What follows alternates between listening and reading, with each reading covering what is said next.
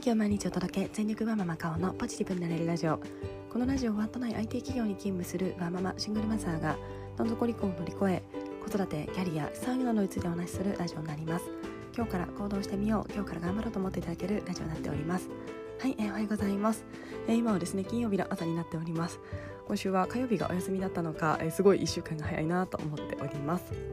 え私もあと1日ですね仕事頑張ってまた土日予定ではですね虫取りが入っておりますが行ってまいりたいと思っております。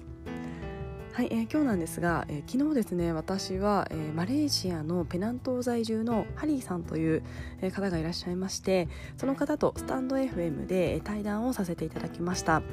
スタンド FM で聞いてくださっている方はこの前の回が、え、それになりますし他のアプリで聞いてくださっている方は、えー、スタンドアプリ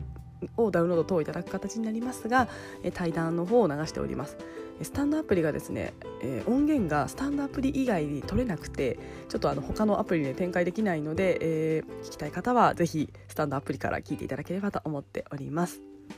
はい。で、えー、そこでですねいろいろお話しさせていただいてもう1時間ぐらい、えー、収録してでさらにですねその前後もお話ししていたのに2時間ぐらいあの初対面なんですがずっとお話をしてしまってましてすごい楽しかったんですけれども、えー、そこでですねいろいろ感じたことだったりとか、えー、お話できたらなと思っています。それではよろしくお願いいたしますです。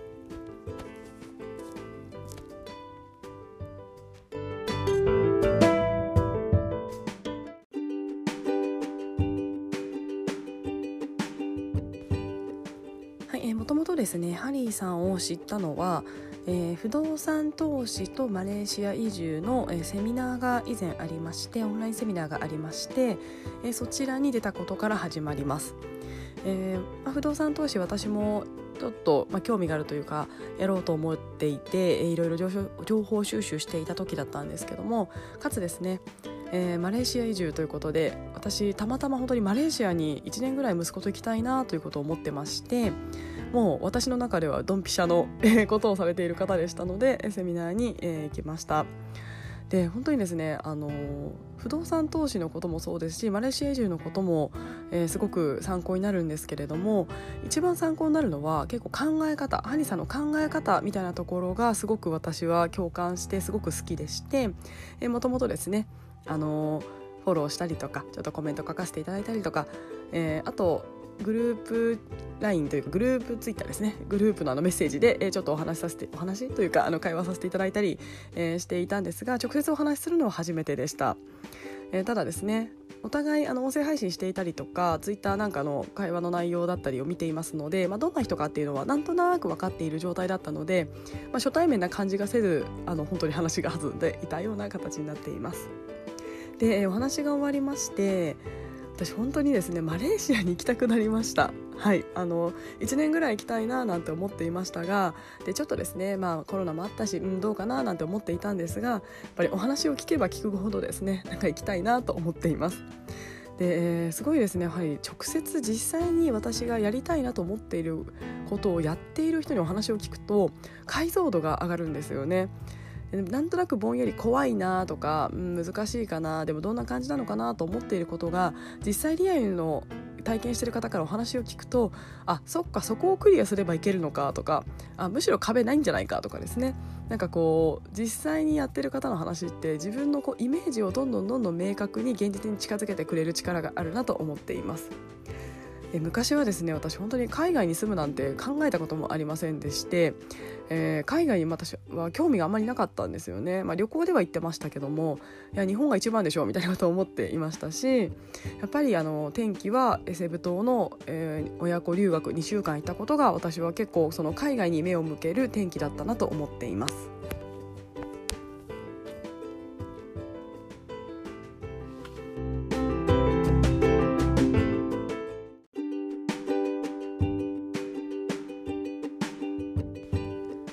はい、えー、それでですねハリーさんとの対談の中で、えー、改めて皆さんにお伝えしたいことが2点あります、えー、1点目はですね頑張ろうと思っていることはやらない方がいいということになります。これはですねハリーさんがのスタンド FM のチャンネルでおっしゃっていたことなんですけれども何気なく聞いていた時に私すごくその言葉が刺さりましてなんかこう私もついですねこのタイトルコールもあの今日から頑張ろうとか言ってますので頑張ろうとか言ってるんですけどもえー、まあ私のこのタイトルコールの「頑張ろうは」こう前向きに今日も一日過ごそうみたいな意味の「頑張ろう」という意味ではありますが、えー、このですね「頑張る」っていう言葉ってちょっと無理を含んでるよねみたいな話をハリーさんがされてました。えー、頑張ろうって、えー、やりたいこととかえー、自然と湧き出るものは頑張るって思わないよねみたいな話をされてましてもうなるほどなと思っています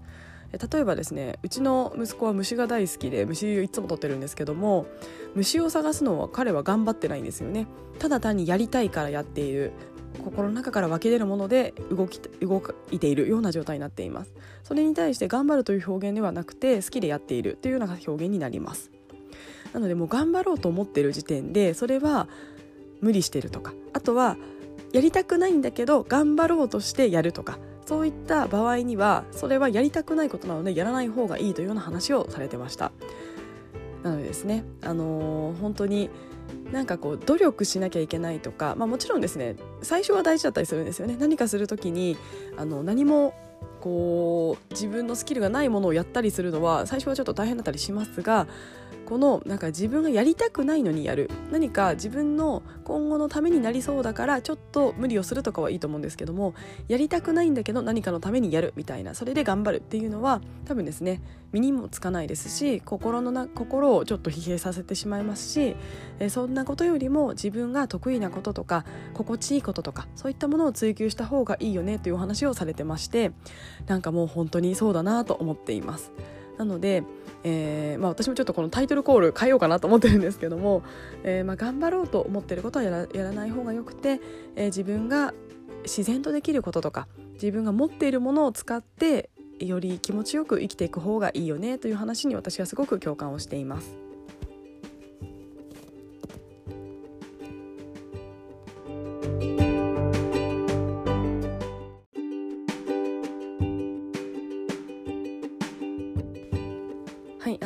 点これはすごく伝えたいこととこのラジオをやっている理由みたいなところにもなるんですけれどもこれはあのハリーさんと昨日対談させていただいた後のあの自由に2人で話している時に出た言葉なんですが意識で人は変わるというようなお話になります。えー、これはですねスピリチュアルではないんですけども本当にですねあのハリーさんもおっしゃってて私もすごく納得してるんですがハリーさんがおっしゃってたのがハニーさんはですね自分のスキルとか何かが上がったわけではなくてこの考え方を変えただけで気づいたらマレーシアにいたという話をされていました。で、えー、私自身これすごく共感してまして私自身も、えー、2年例えば2年前と今って何らスキルとかは変わっていないんですよね。自分ができることとかは、えー、変わってないんですけれどもただ意識を変えた。え他人軸から自分軸というと表現分かりやすいと思うんですが他人に評価されることとか周りの人を優先させて生きていた時よりもいやいやもう自分と息子でしょというような形で、まあ、何か振り切った、えー、あんまり他人がどう思うとかはまあ、もちろんですね配慮はするんですけどもあまり考えすぎずにいや私がこれ嫌だからやらないとか息子にとってためにならないから、えー、残業はしないとかなんかそういったですね自分の幸せと息子の幸せのことだけをだけ、まあ、をメインにですね考えて行動したらですねすごく幸福度が上がっています。でかつですねえーと、他人軸を減らした。例えば周りのことを優先させずに、えー、生きてはいますがだからといってそれで周りの人が別に不幸になったわけではないんですよね、えー、なので特に誰も傷つけたわけでもなくただ自分を優先させるだけで自分の幸福度は上がり周りは別にまあ変わってないような形になります。えなのでですね本当に意識を変えるだけでこんなに人生の幸福度って変わるんだなということをすごく私自身も実感しています。なので私がこのラジオで伝えたいことでもあるんですけれども、まあ、あのポジティブになろうっていうとですねなんかちょっと難しいと思われてしまうと思うんですがなんかいい表現が浮かばないのでポジティブになろうって結構言ってますけれども何か事象が起こった時に、えー、いろんな側面があると思うんですよね捉え方って。その捉え方をまあ、良い方で捉えようっていうようなイメージかと思います。やっぱり 分かりやすい表現でいくとやっぱポジティブな方で捉えようって思ってます、まあ、ネガな方悪い方っていうような解釈をしないでいい方に解釈するっていうのを癖づけていくと気づいたらですね幸福度っていうのは上がっていくんじゃないかなと思っています。今ですねちょうど私あのポジティブ心理学とか幸福学の本とかを読んだりちょっとそこを学びたいなと思って、えー、まだまだ勉強中なのであの実際のですねその科学的な根拠みたいなものがあるわけではないんですが自分の実感値また、えー、ハリーさんも同じようなことをおっしゃってましたのでやっぱりこの、えー、数年間かけて自分の人生がなんか幸せになったというような方っていうのはきっとこの意識という部分を大きく変えた方が多いのかなと思っています。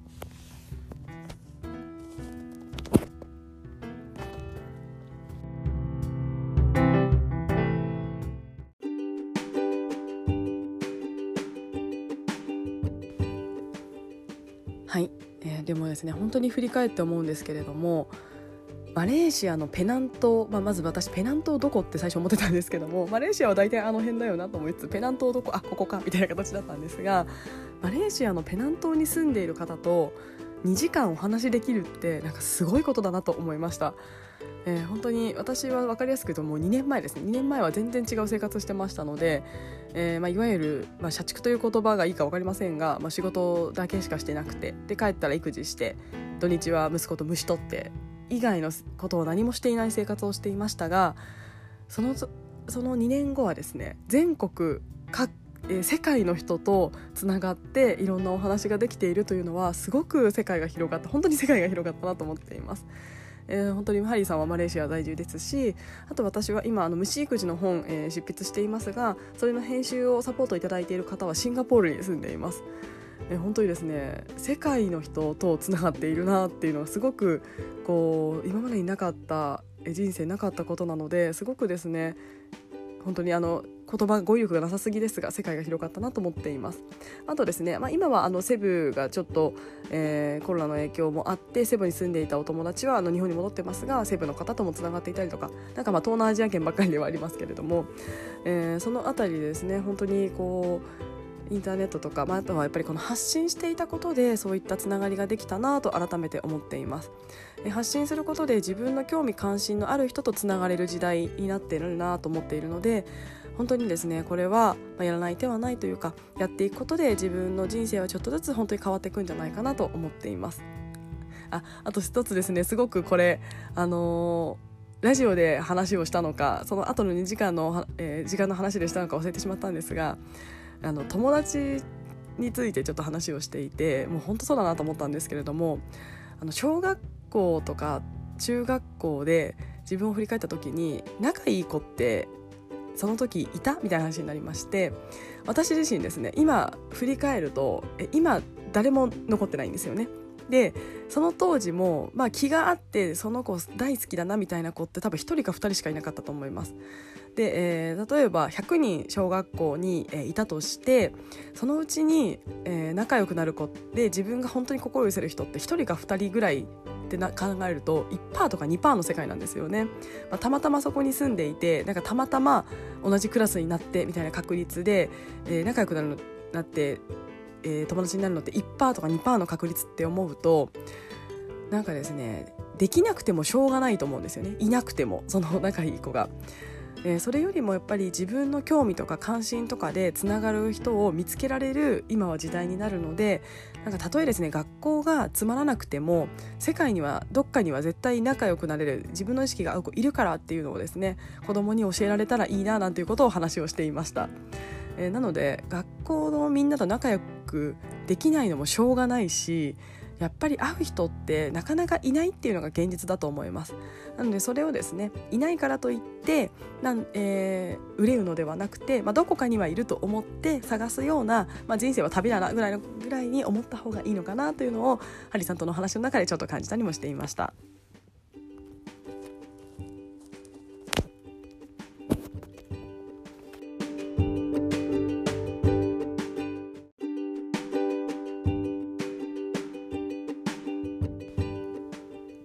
今日はですねスタンド FM でハリーさんと、対談させていただいてからのまた感想や感じたことなどを改めてお伝えをさせていただきました、